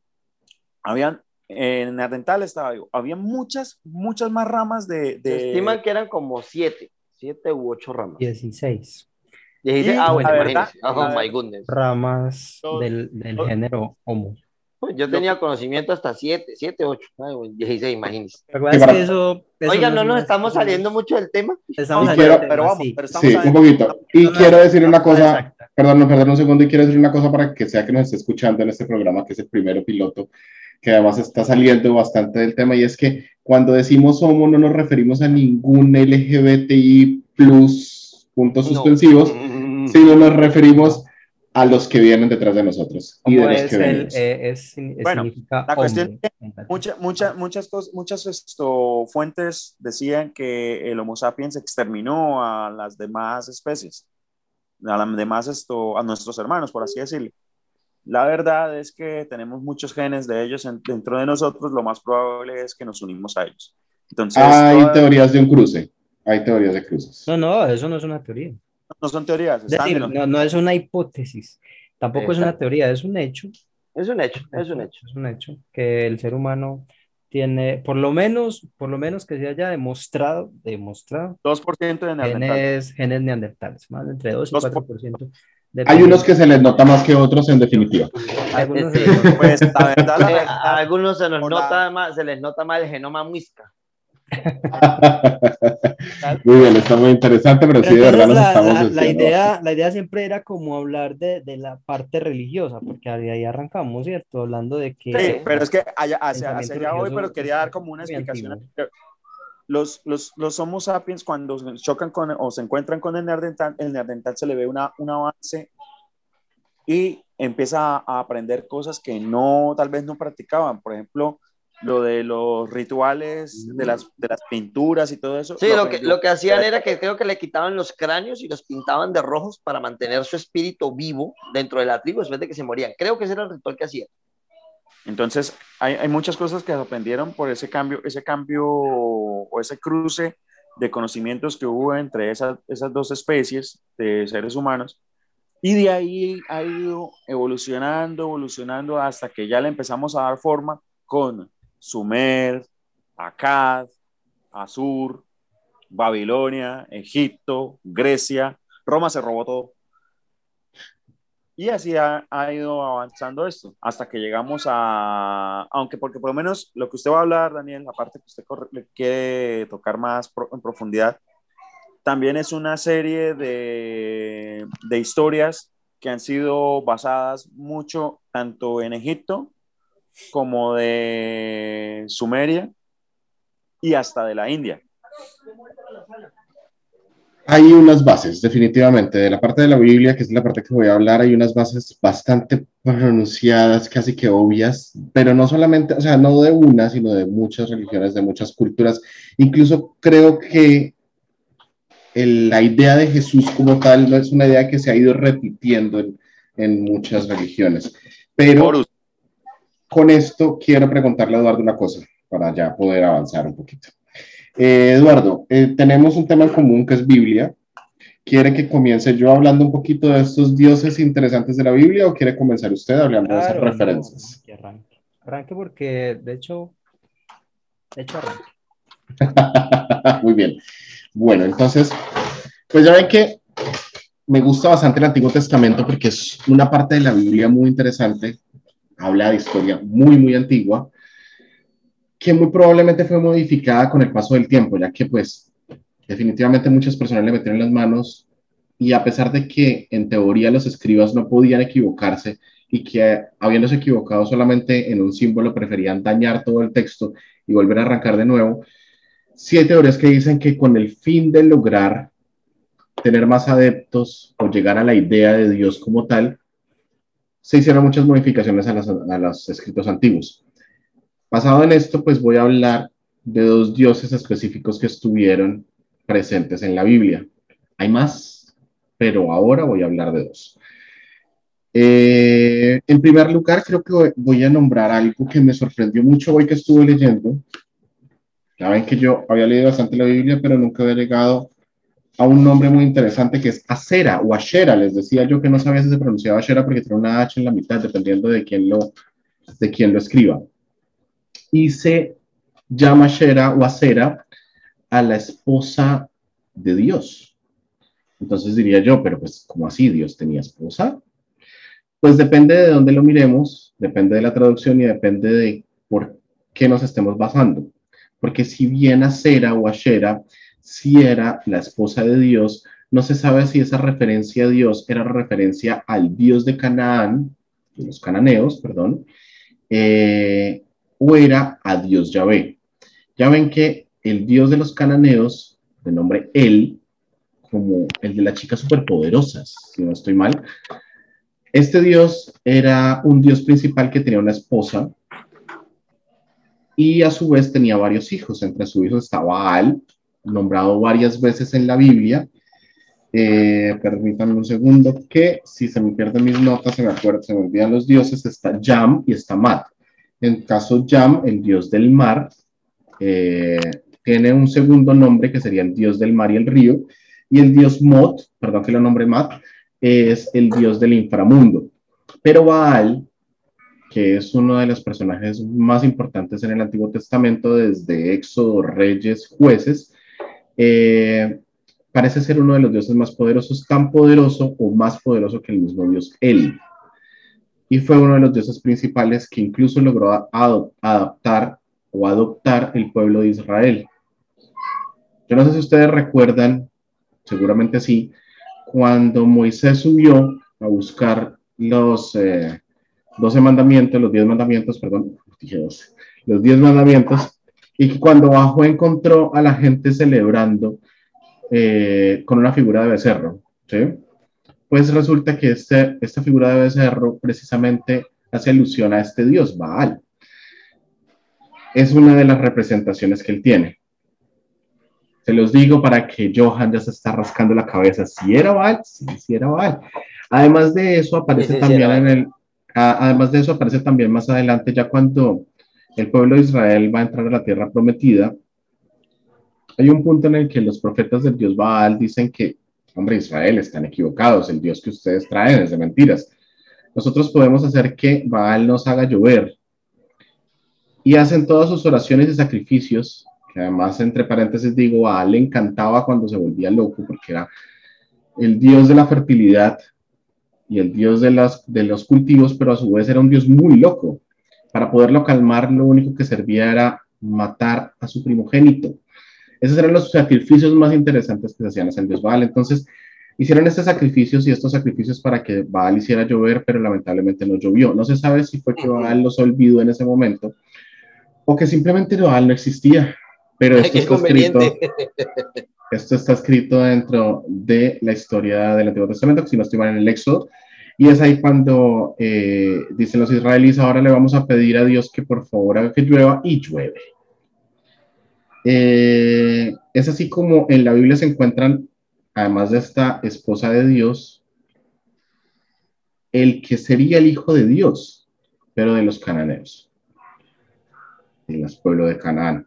Entonces es muy interesante ver, ya que se creía además que Acera era únicamente la esposa de él. Pero encontraron, y eso lo estuve leyendo en estos días, eh, figuras de acera en las casas del pueblo de Israel, lo que casi hace creer que tal vez sí hubo una esposa o una consorte de Yahvé, Dios, el que ya conocimos los católicos o los cristianos, pero que fue eliminada en el paso del tiempo de la Biblia y fue ignorada porque obviamente le quitaba su tono de divinidad al Dios. Entonces, este es mi punto de los dios dioses que quería, de los que quería hablar de la Biblia. Y hablo, yo sé que solamente hablo desde el Éxodo hasta tal vez números o jueces, pero fueron de los que más me interesaron. Pero adicional a esto les tengo el bonus track, que, ah, sí, ahí está, la diosa Cera. que además me, me parece muy interesante porque es que hay una traducción que utilizaban para esta diosa que la asemejaba con un palo de madera. Por eso decía que cuando la nombraban no era realmente una diosa como tal, sino era un trozo de madera. Pero eso fue como una de las formas que utilizaron o que se utilizó en la religión para quitarle esa importancia a esta diosa. Eso también lo vemos más adelante de pronto con María Magdalena. Eh, adicional a esto, que es lo que les estoy contando, ya después me harán sus preguntas si quieren, eh, quiero, quiero, quiero echarles la historia a los que no se la saben y a los que sí se la saben. Venga, este... lo interrumpo un poquito. Eh, acera, como usted la llama, aunque aquí también la encontré como acera, es la misma Astaroth de los cananeos, es la misma Ishtar de los babilonios. Babilonios. Y Afdirat o Afdirat en... con los babilonios, sí. También es la misma. La misma Isis también. Era la diosa de la fertilidad. Adicional. Astarte, Pero ahorita Eduardo me, me, me, ayudará con el tema de dónde pueden haber venido. Que sé que venía de los cananeos, pero obviamente sí está representada en algunas otras religiones. Porque es que además los cananeos no solamente se inventan su religión, obviamente tienen, tienen unas bases que van más atrás de esto. Pero antes de que empecemos con toda la divinidad de Asea, Shea, o sea, eh, quiero echarles el cuento de, de, este pueblo de Israel, que ahorita está muy de moda hablar de Israel. Eh, yo no había caído en cuenta de una cosa. Ya sabemos que a Abraham, Dios en el momento en que se le presentó, le dijo que todo lo que él veía iba a ser de él y de su descendencia, y lo bendijo. ¿Sí? No sé si recuerdan ese pedazo de la Biblia. Después de Abraham, pues hubo muchos descendientes y entre esos descendientes está Jacob. Cuando el papá de Jacob tenía un primogénito y él era el segundo, Jacob engaña a su papá diciendo que es el primogénito para que le den la, la bendición, que era muy importante, como si él fuera su primogénito. No me estoy equivocando, si es Jacob, ¿cierto? Veo muchas caras. Sí, sí. Okay. Resulta que Jacob, además de ser bendecido y ya haber sido muy pícaro por haberse bendecido de mala manera con un papá medio ciego, en el camino, en el camino de salida, no recuerdo qué pueblo saliendo, se encuentra con Dios. Y no se sabe porque según algunas traducciones dice que tuvo un enfrentamiento bien sea con Dios o con un ángel, lo que de por sí ya nos vuela la cabeza. Que una persona se enfrente directamente con un Dios o con un ángel es muy, muy, muy interesante. Y fue una pelea a puños que duró toda la noche. Digamos que fue un ángel. Y al final, ya cuando estaba justo llegando el alba, cuando ya iba a amanecer, dijo este ángel, no, no, no, no, parémosle acá un momento, le rompió una pierna, algunos dicen la cadera, y le dijo, ya no podemos seguir peleando porque Dios nos va a castigar, esto no funciona así. Ahora de parte mía vas a tener una bendición y en este momento te voy a llamar Israel. Ese nombre significaba el que pelea con Dios. Algunas personas lo traducen como el que pelea contra él. Y si recuerdan, Canaán utilizaba a su Dios principal como él, y más adelante el pueblo de Israel entra a acabar con todas esas otras religiones. Entonces están estas dos, estas dos teorías eh, del nombre de Israel, pero si se fijan, este señor fue prácticamente el patriarca de lo que uh, de ahí para adelante sería el pueblo de Israel. Sus doce hijos formaron las doce tribus principales que en el éxodo salieron desde Egipcio, desde Egipto, perdón, hacia la tierra prometida. Entonces, bueno, este era mi bonus track que quería contarles el día de hoy. Ahora sí los dejo abiertos a la tertulia para que me corrijan en todas las barbaridades que pude haber dicho. no, pues no, no, eso, eso, eso buena. Ah, sí está correcto. Sí está correcto. Lo que es que la Biblia, Jacob, la, la, Biblia es una fuente... Mmm, la Biblia es una poco fuente, fiable. Digamos, no, o sea, no sé, no, no, yo, yo no voy a decir eso pero sí, pues, mmm, inevitablemente parcial, ¿cierto? Es decir, si yo escribo el libro acerca de mi Dios, pues obvio, ¿cierto? Obvio, pues mi Dios es lo máximo. La cosa es que, mmm, de hecho, de hecho, ni siquiera había un pueblo como los cananeos, o sea, no, no había un, es decir, no había un pueblo que dijera, ah, nosotros somos cananeos, no, Canaán era más como una región, ya, como decir hoy en día América Latina, donde hay un montón de países que tienen cosas en común, pero pues no son, no son, no son iguales, ¿cierto? Entonces, eh, mercaderes, ¿no? Mucho, mucho mercader. Eran mercaderes, y de hecho los, los, los israelitas mm, les caían muy mal, sobre, mm, sobre todo por su religión, pero también por el hecho de ser unos mercaderes mentirosos, pues que me imagino que los vivían tumbando, yo pienso eso, ¿cierto? Los vivían tumbando y al final, pues ya, se, se, se derracaron pues y, y empezaron su cruzada, porque eso fue una cruzada, ¿cierto? De, de exterminio, eh, que continúa, es curioso, mire usted, pero los herederos históricos de los, de los pueblos habitantes de Canaán hoy en día, ¿quiénes son? Los palestinos, ¿cierto?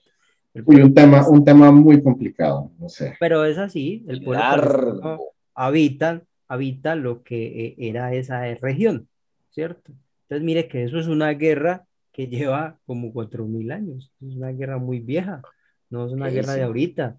Eh, eh, arreglar una cosa de esas es, muy dura, ¿no? O sea, es que eso está metido en, casi que en la el ADN de, esas personas. es así. O sea, ¿cómo, ¿cómo convencemos a generaciones y generaciones y generaciones de gente para que se sigan matando por algo que pasó hace no sé qué cuántos años? Sí, no, es que eh, lo difícil es convencerlos de lo contrario. Sí, no, exacto. los alemanes dejaron muy bien planteados cómo se convence fácilmente a la gente para que vaya a la guerra. Sí, es, muy sencillo. Y, eso, y, y, ese era pues como el tema mío. Realmente yo no, no iba a hablar como de, de algo así tan, tan moderno como, como, como religión egipcia o, o, o, estos pueblos israelitas antiguos.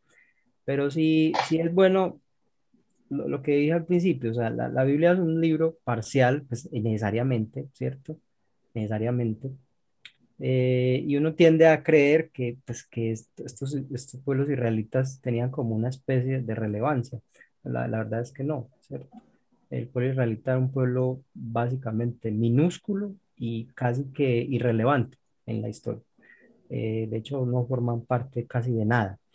Eh, todo el tiempo fueron dominados por otros pueblos, nunca tuvieron realmente como una nunca fueron un reino, nunca fueron ni, ni, cerca pues de ser un imperio, aunque lo intentaron en una época, o por lo menos lo dice la misma Biblia, pero pues no les salió, no les duró nada, montaron un rey y les duró pues, cuatro o cinco generaciones y ahí lo perdieron ya. Y bueno, y después fueron absorbidos por un montón de pueblos, estaban rodeados, o sea, es que el pueblo, este pueblo israelita todo el tiempo estuvo rodeado de enemigos. Claro que enemigos autodenominados, es, es algo muy, es decir, auto, yo me creo mis propios enemigos.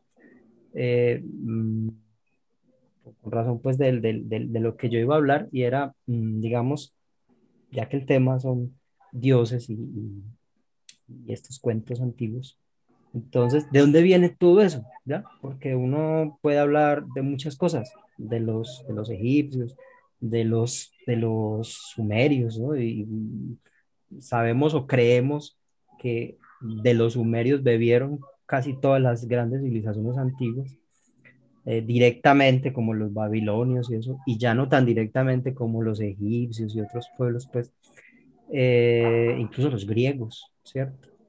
Eh, de forma indirecta, pues, pero es como el nacimiento, uno se pone a mirar en Sumeria, se inventó casi todo, realmente, solo le faltó inventar el microprocesador porque inventaron la rueda, la escritura, la religión, o sea, ¿qué, más? ¿Qué quedaba por inventar después de que los medios hicieron todo eso? O sea, se inventaron la, la, arquitectura, inventaron todo, o sea, es que después de los sumerios ya, ya, ya que, ya, ya lo único que había era eh, eh, remedar, remedar, pues era ya simplemente hacer replicar. Hacer, economía naranja y crecer. Era, era inventarle vainas darle otra forma a las cosas. Pero, pero, pero dejaron casi todo inventado, ¿cierto? Miguel, ¿tiene una pregunta? No, sino que tenía para acotar cosas. Tengo para acotar cosas. Por ejemplo, en el caso de Sumeria, Lo que no, no tanto que Sumeria. Primero, lo de que era lo que usted dijo de que la región actual, que es la dominante, pertenece a, un pueblo que la verdad no tiene mucha relevancia histórica. Eso es una verdad bastante grande, porque fueron muchos los imperios que pasaron por ahí. Tanto, por lo menos esto, los, primeros que los dominaron a los israelitas fueron los babilonios, que se los llevaron prisioneros a, a Babilonia a, como esclavos Después de, no, primero fueron los egipcios. Primero los egipcios. Eso iba a decir, primero los egipcios, sí. Los egipcios, después los babilonios. Que tanto, tanto que en la Biblia, en la Biblia, uno de los pocos nombres históricos que usted puede encontrar es Ciro el Grande, el, el, emperador Aqueménide. Porque Ciro cuando conquista Babilonia, él le da libertad a los judíos de irse. La libertad de cultos y váyanse y le dijo, váyanse a, su tierra. A él no le importaba, porque lo que Ciro era demasiado permisivo, entonces, con el pueblo para que no le, le, generaran problemas más adelante. Entonces, Persia también estuvo bajo el control de, de, de, lo que hoy es Israel. A mí me gusta más llamarlo Palestina porque pues Palestina fue un estado que se formó por, después de la guerra, de la guerra, cuando empezaron las, las rebeliones internas contra el imperio romano, porque empezaron a tener, los, que, tener esta autodeterminación. A Roma eso no le gustó ni un poquito. Entonces, Roma envió sus legiones, que ahí tenemos esto, pruebas como Masada, que Masada es una meseta, es una fortaleza, y Roma hizo una serie de rampas por la cual invadieron la meseta, pero entonces los, los, judíos lo que decidieron fue suicidarse, que para ellos eso es un delito, pero era mejor hacerlo que caer en las garras de los romanos. Entonces Roma lo que hizo fue destruir en lo que era el Estado de Israel y para que les doliera más, creó el, la provincia de Palestina y expulsó a los judíos. Sí, los dejó como los, a, su, a, su, territorio pequeñito de la Judea y la... Y la no, los, los expulsó. Roma, Roma los expulsó y ahí los, los judíos tuvieron que sufrir una, otro éxodo, que fue cuando empezaron a llegar a Europa, a Rusia, y, fue, y fue duro, fue duro para esa gente. Sin lugar a dudas, los, sin lugar a dudas los, los, los, judíos han tenido que sufrir muchas cosas malas en el camino. Por sus creencias y por... Es, es, es, eso, o sea, y los romanos destruyeron, los romanos no eran muy de destruir pueblos, eh, solamente cuando les planteaban problemas graves. Pensemos pues, en, en los inicios de, las, de ese, cuando ni siquiera era un imperio todavía Roma, cómo destruyó Cartago. Pues la destruyó porque tenía razones, pues según ellos tenían razones, había razones importantes ahí, sobre todo como de, como de, de, filosofía, o sea, de, de, pensamiento, de cómo Cartago quería ser más grande que Roma y ellos no podían permitir eso.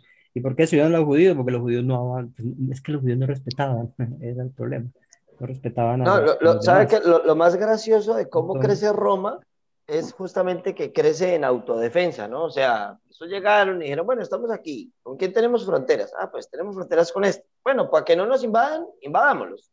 Pero luego su frontera se amplió y, oye, y ahora, oye, ¿y ahora con quién tenemos su frontera? Ah, no, pues con estos, aquellos. Ay, cuando se dio cuenta, Roma siguió creciendo, creciendo, expandiéndose, hasta llegó un punto en que era tan grande que era imposible administrarlo y justamente tanto pelear y morir en la orilla para que al final vinieran a ser invadidos ¿sí? por un rey bárbaro, a ese al que tanto le temían al comienzo.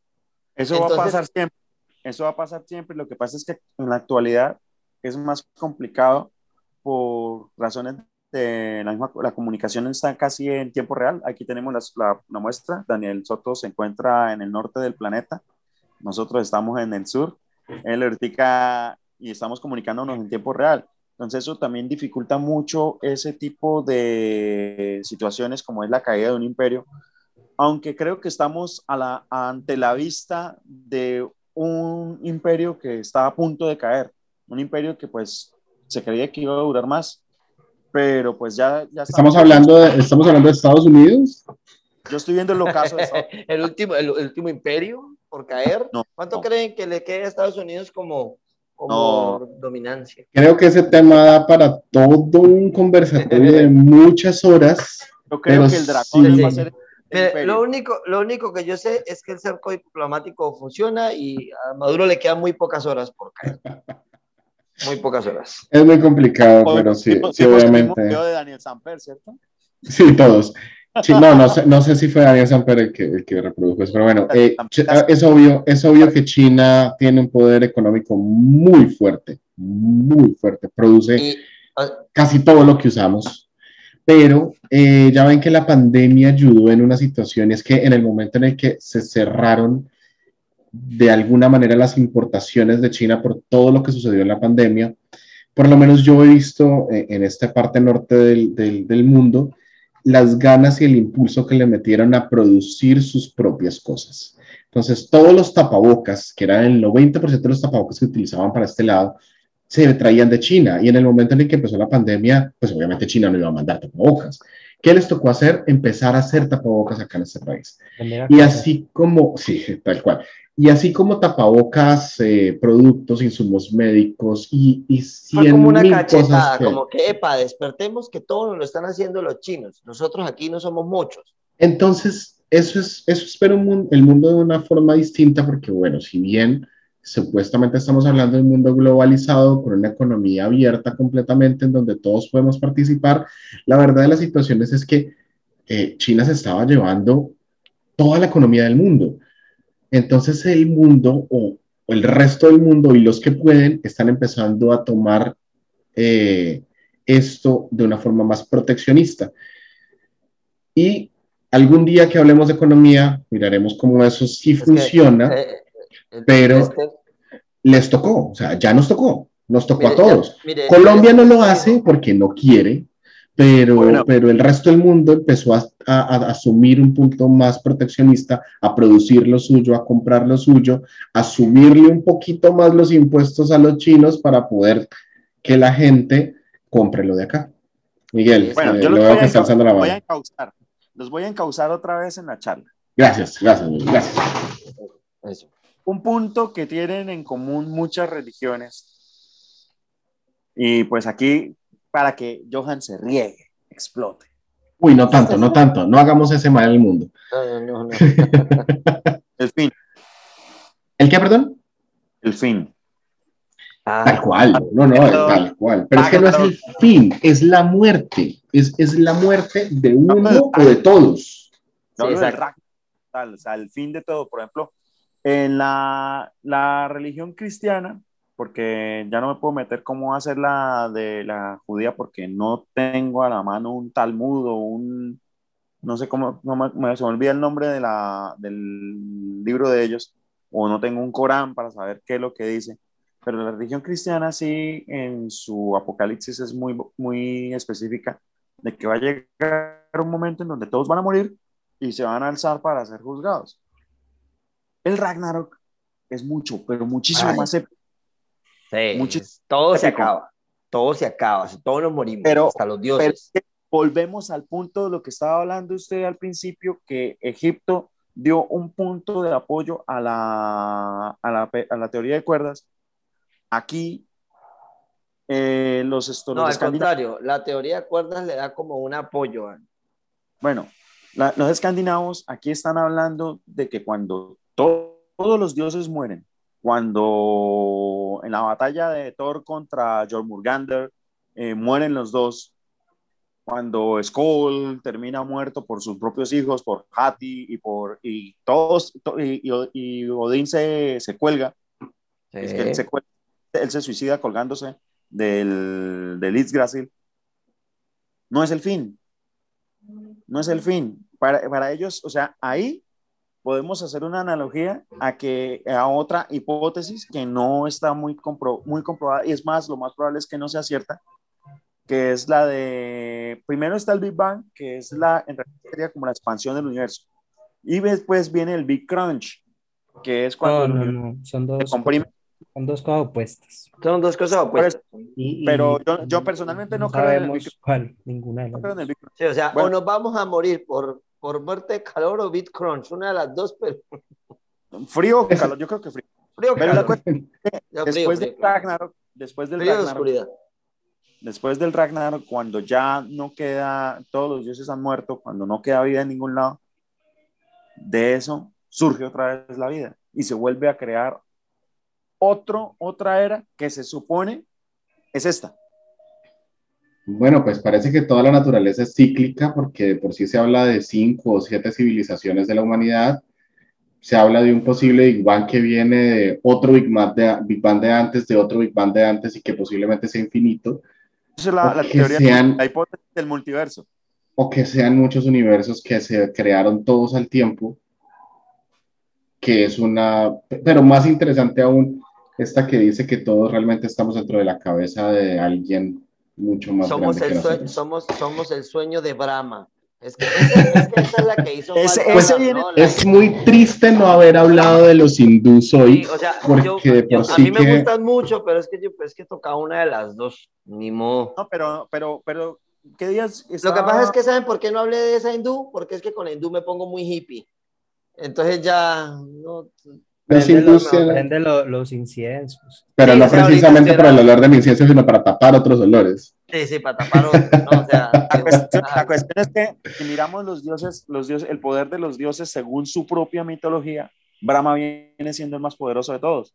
Sí, claro, porque todos somos el sueño de Brahma, o sea, él nos está soñando y todo lo que nosotros podamos imaginar es fruto de su imaginación inicial, así que ningún dios es más fuerte que Brahma ni más poderoso. Perdón, no que Brahma recuerdo, es pero Brahma, Brahma no baja a la tierra en forma de otro dios. Brahma, no, Brahma se, o sea, se le conoce como el gran soñador, entonces Brahma imagina las cosas y las cosas se hacen reales.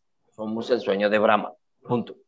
Sí, y todo lo lo que, que- nos- y todo No, lo que no hay mucha diferencia con el, con el dios, pues con el dios cristiano, es básicamente. Pues sí, ¿no? O sea, es, es la No, unificación. O sea, o sea, yo, yo creo que que todos mucho- estos...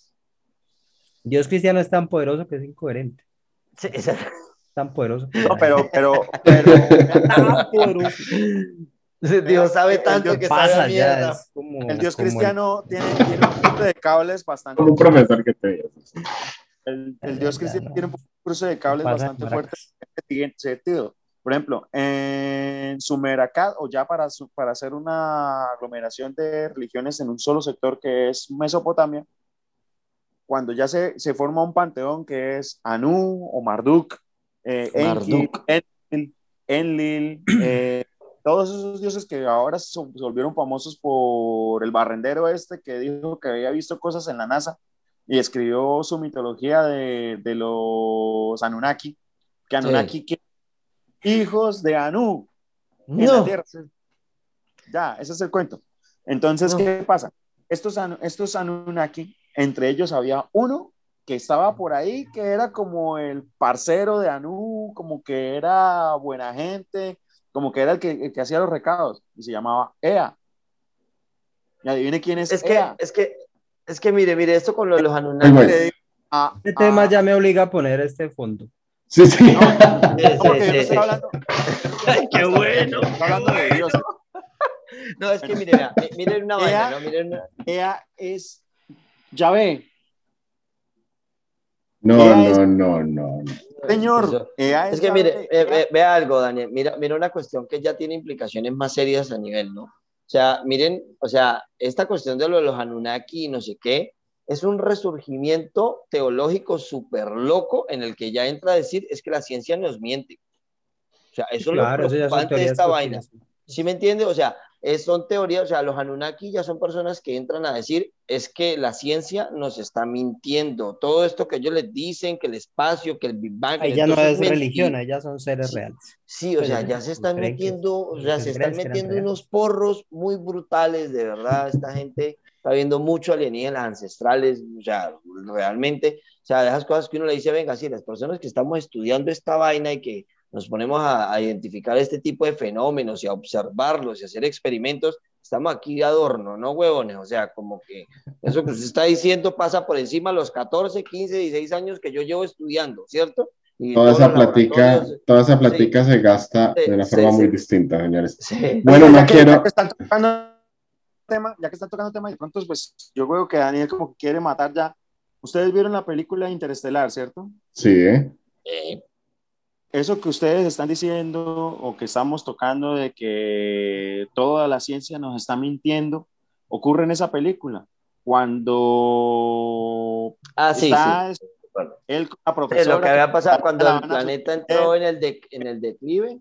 No, pero yo hablo del caso específico donde la profesora le dice, no, es que su hija llega acá hablándonos de, de, de la conquista de cuando el hombre pisó la luna, y eso es mentira, y se queda, y se queda el protagonista, que se me olvida el nombre en Cooper. este momento, Cooper. Cooper se queda, ¿cómo así? ¿Usted qué está hablando? Dijo, sí, porque su hija está hablando de, de cuando el, hombre llegó a la luna y eso es mentira. Dijo, mire, la verdad, cuando se llegó a la luna, se descubrieron ciertos, se hicieron ciertos avances tecnológicos, los cuales cuando hubo la, el problema de la Tierra, que hubo como una, un disturbio que, que, que causó daños en la, en la gravedad, dejaron de funcionar ciertos aparatos que se probaron en ese, alunis- en ese, en ese trabajo en la Luna. Mi esposa no hubiera muerto y estaría aquí escuchándole a usted decir estupideces y no yo. Hay gente Eso sí, sí. sí. Por eso Bueno, no bueno. casar con Concluyamos. creía, pero a esta altura del partido hay gente que cree que la Tierra es plana. Ah, sí, sí. Definitivamente, y que, y que la reina es un lagarto. Entonces, de, de esto, de esto hay mucha teoría conspirativa, de eso quedamos pensando. Bueno, La- estuvo, la reina- la la- charla. La reina, Chabelo, Amparo Grisales, como que son de la misma especie. Sí, tal vez sí. Señores, muchas gracias. eh, ha sido un largo, largo, largo, largo, largo, largo, largo conversatorio, Siempre van a ser largos. bastante editable, pero Sí. podemos, podemos hacer algo muy interesante acá. Pero eh, ya ven que no vino hoy Jorge Vitar, que se supone que iba a ser una persona que iba a hablar de algo muy interesante y me gustaría, para cerrar rápidamente, que me dijeran lo que él quería traer. Un dios de la cultura pop. Llámese Sí, dios llámese héroe como dios, Héroes. pero que sea de este Héroe. momento, contemporáneo de la cultura pop. Yo Entonces- creería que iba a decir que, que era el dios Iron suyo. Man. Pues Johan, ya que, ya que está diciendo Iron Man, ¿ese es su favorito? ¿Por qué, ¿Por qué cree que Iron Man es el dios de la cultura pop y la cultura contemporánea? Eh, porque representa todo lo que eh, es como el, el, el Elon Musk eh, ficticio, ¿sí? O sea, es como que, vengan, el camino es la ciencia, ¿sí? Es esto, entonces lo que hay que hacer es esto, exploración espacial, esto, aquello, lo otro, pero claro, ya puesto dentro del universo Marvel, en el que sí se encuentran a deidades reales, se dan fiestazos con Thor, Loki, Thanos, toda esta gente, o sea, es sea que- la iconografía de dioses de, de, de, de la cultura pop, o sea, no estamos hablando de uno, estamos hablando del conjunto de lo que Marvel representa, de lo que Pero dice- su favorito, y a lo que usted dice, este es el que representa esta generación, ¿es Iron Man? Mm, ¿O por Eh, qué no. no. Elon Musk? Porque Elon Musk definitivamente Pues la verdad es que- es el que lo- Ahí lo No, no, porque pues Iron Man viene del cómic, ¿sí? o sea, vamos a Pero decir a Elon que le primero fue... Sí, exacto, vamos a decir que, que, que, que, que Elon Musk se inspiró viendo el cómic de Iron Man y luego agarraron a Elon Musk para inspirar el personaje representado por Robert Downey Jr., que el tipo dice, o sea, yo técnicamente lo representé a él. O sea, que, es el huevo o la gallina, Elon Musk o Sí. Robert Sí, Downey exacto, Jr. como Iron exacto, Man. sí, sí, sí, exacto. O sea, no sabemos en el multiverso cuál se alimentó de cuál, pero La Eh, nueva pregunta del universo. ¿Cuál fue primero, Elon Musk o Iron Man? Sí, ok, muy bien, ok. Iron Man entonces es el, el elegido de Johan. Y Miguel, que está aquí, que levanta la mano. ¿Cuál es su dios, héroe o persona más representativa que sea dios casi? Yo entendería que Iron Man nos salvó, porque lo entiendo. Lanzó ese, ese cohete, arma nuclear para donde los del otro lado de ese agujero de gusano y salvó a la Tierra. Está bien, suficiente como para ser un dios. ¿Y Sí. qué opina Miguel? ¿Qué opina Miguel? ¿Cuál es, cuál es su dios de la cultura pop de esta época? Pues la verdad, la verdad es que yo vengo de una galaxia muy, muy lejana. No me diga, no me diga, no me diga. ¿Pero cuál? ¿Es verde y chiquito Hace mucho, mucho tiempo. o es un niño? Pues el verde chiquito, pues me dio la esperanza de que todavía se puede hacer algo con esto, porque yo la verdad había perdido toda mi, la fe eh, en esa saga. Pero yo creería, yo creería que así popular, popular,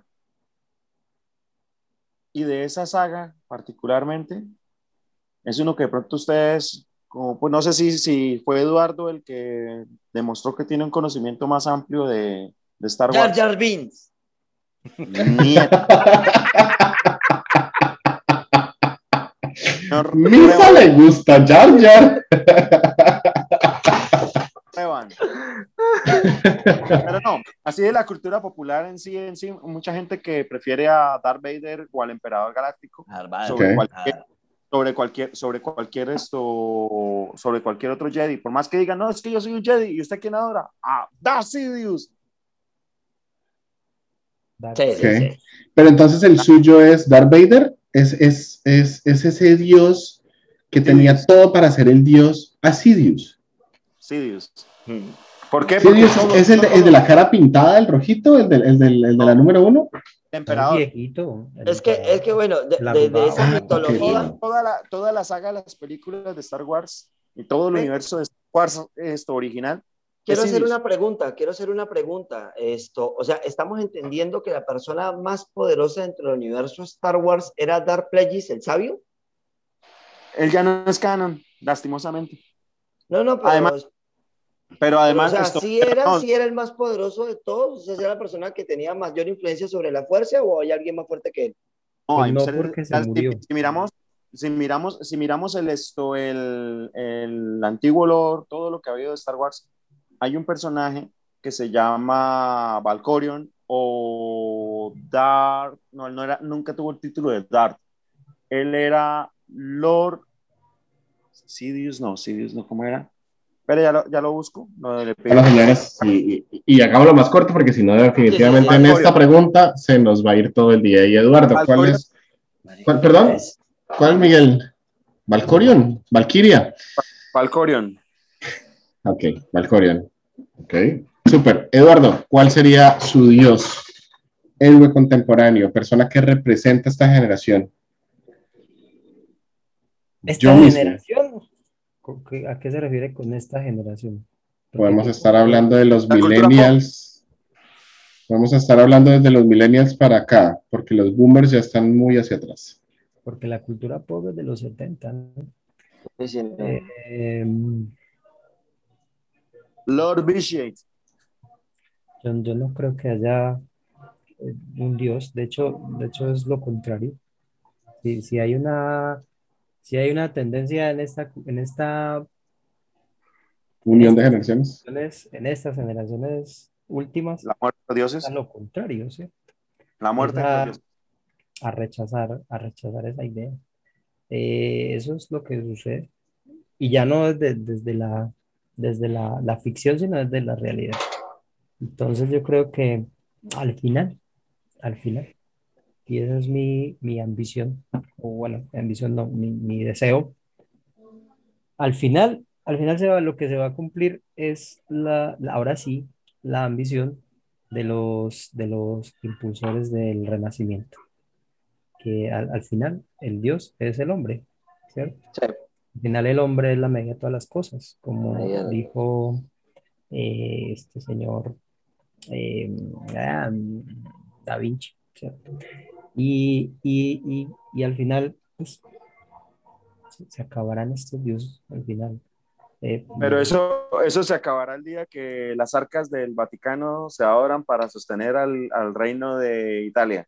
No crea, no Y crea. fuera- y Imperios más fuera imperios más solo- grandes han caído, imperios más grandes han caído.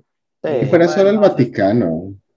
O el, Y- el y cuerpo pasa es que de plata, es es mire, vean, miren, aprovechando ya el cierre de esto y como para proponer el tema siguiente, uy, marica, sería muy bueno hablar justamente de eso, ¿no? Los imperios que quedan y cuánto tiempo les quedan. ¿Sí? Porque los emporios económicos, con esto del Bitcoin, está, o sea, la- las monedas impresas se están quebrando. En este momento los bancos, todos sueñan ahora con tener su, propio, su propia moneda digital. Miren la guerra que están haciendo con Bitcoin hoy y hoy en día un Bitcoin vale, ya está en 38 mil dólares otra vez. Es una burbuja demasiado grande, Johan, y creo que el Bitcoin ha sido manipulado por personas que Y estados. solo les interesa ganar mucho dinero con eso. Verdad, Y entonces- Es el dinero de los tontos, para mí, realmente.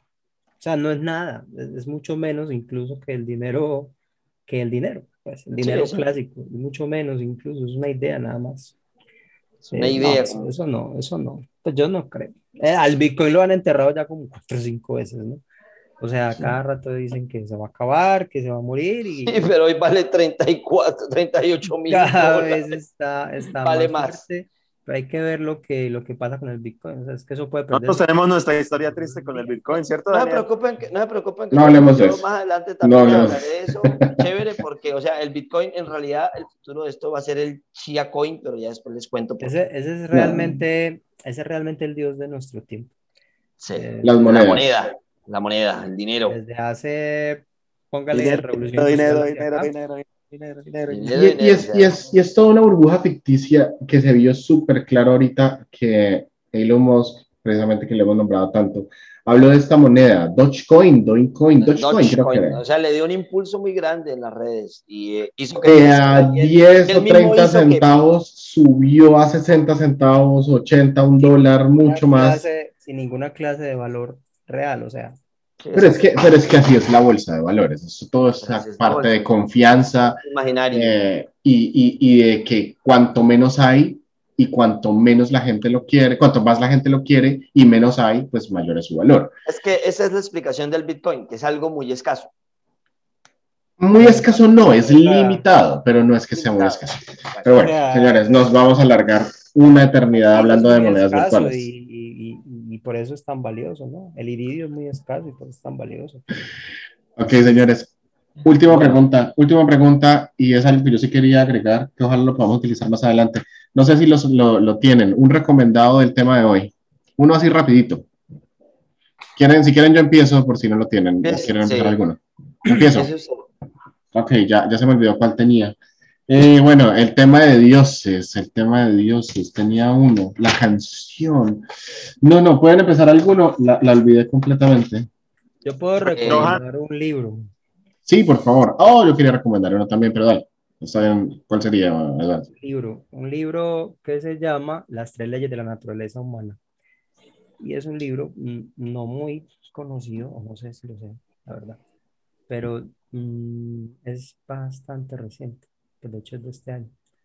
Eh, es un libro de un español, ah, José Antonio Torre Alday, donde habla mm, básicamente de qué es el hombre. Pues es, es un libro Obviamente, como todos, es un libro parcial. Esa es la idea de, de, de él acerca de qué es el hombre. Pero en- eh, dentro del tema que estuvimos hablando, hay un montón de cosas interesantes ahí. Donde habla él de mm, qué es la religión realmente, o por lo menos qué, qué piensa él que es la religión. Y habla de un montón de cosas, habla de qué, qué es el dinero, cuál es el poder del dinero realmente eh, cuál es la parte negativa del dinero. Uf, Y- tienen que, yo, yo les voy a hacer así como, ya que hablamos de, uf, les voy a recomendar, leanse Deuda, los primeros cinco mil años. Uf, qué libro, bro, demasiado bueno. Interesante. Eh, eh, Miguel nos estaba mostrando el libro que estaba recomendando Eduardo. 46.900 pesos. Ok. Súper bien, muchas gracias. Está caro, pero bueno, seguramente podemos encontrar un PDF gratis en algún lado y yo nunca jamás dije eso. Yo, lo, yo lo compré digital, no, no, no es pirata. Muy bien, yo les tengo un recomendado doble. Mi, mi, mi- mi recomendado es fácil y rápido. Eh, estamos hablando de dioses y yo concretamente hablé de la Biblia. Y una de mis canciones favoritas es de Joan Osborne y se llama One of Us, uno de nosotros. Sí, y habla acerca de que si Dios es uno de nosotros, cómo sería si tuviera que tomar el bus como nosotros, qué tan malo sería si tuviera que vivir sin esa corona y sin ese ámbito de Dios, si tuviera que ser un mortal más y no fuera de, eh, eh, de las personas conocidas del mundo, cómo sería ese tipo de Dios. Siempre me pareció una canción muy interesante que habla de cosas y de un punto de vista muy, muy interesante. Pero yo le tengo un dato, esa canción no habla de Dios. Oh my God, ¿en serio? No, es una alegoría. Ah, Uf. bueno. ¿Y es una alegoría qué? ¿Qui- ¿A qué, qué cree usted que será la alegoría? ¿Quién es el que nunca anda en metro? ¿Quién es el que no comparte nuestras... O sea, ¿quiénes son? Los ricos, Eh, es una alegoría a, las, a, a los poderosos. a los Ah, ¿Cómo serían ellos si tuvieran que vivir nuestras vidas? Ah, ¿Cómo claro, es que mira, está toda la analogía que hace Daniel, o sea, ¿cómo serían sus vidas si no tuvieran esa corona de dinero que Esa tienen corona gigante que tienen ahí, eh, esa es la idea de la canción, o por lo menos eso fue lo que ella Así, alguna vez dijo. así ahí ¿cómo en una serían ellos si tuvieran que vivir de la economía ¿Cómo serían? naranja que ¿Ah? tanto profesa nuestro presidente? O sea, Pues ¿cómo ahora- le diría? Pasó de ser mi, una de mis canciones favoritas a ser casi que la favorita. Me gusta mucho esa canción.